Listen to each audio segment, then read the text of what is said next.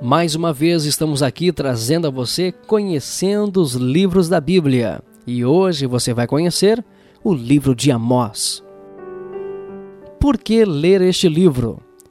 Você irá ler sobre o castigo do Senhor pela injustiça. Amós 1 e também o 2. Também você vai ser advertido sobre a vaidade e o egocentrismo.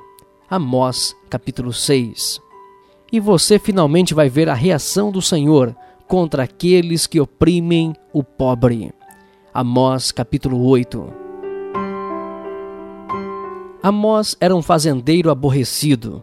Ao seu redor, todas as pessoas eram presunçosas e satisfeitas. A nação era próspera e segura. Certamente Deus estava do lado de Israel. Então, por que Amós estava aborrecido? Porque debaixo da aparente prosperidade havia uma corrupção religiosa e moral.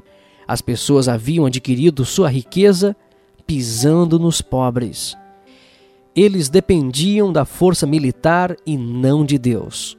Sua adoração era superficial. Resumindo, eles tinham esquecido o que significava seguir a Deus.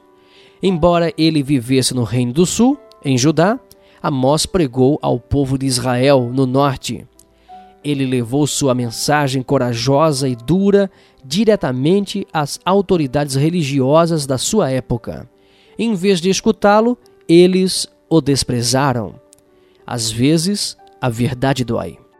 Da mesma forma como Amós desafiou os israelitas a reconsiderar suas prioridades, ele também nos desafia. No clímax do seu livro, ele nos lembra o que Deus quer de nós.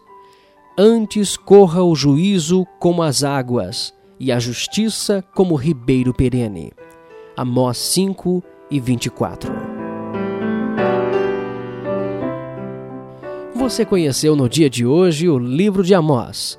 Aqui é Márcio Batista e até o nosso próximo encontro, conhecendo os livros da Bíblia. Um abraço.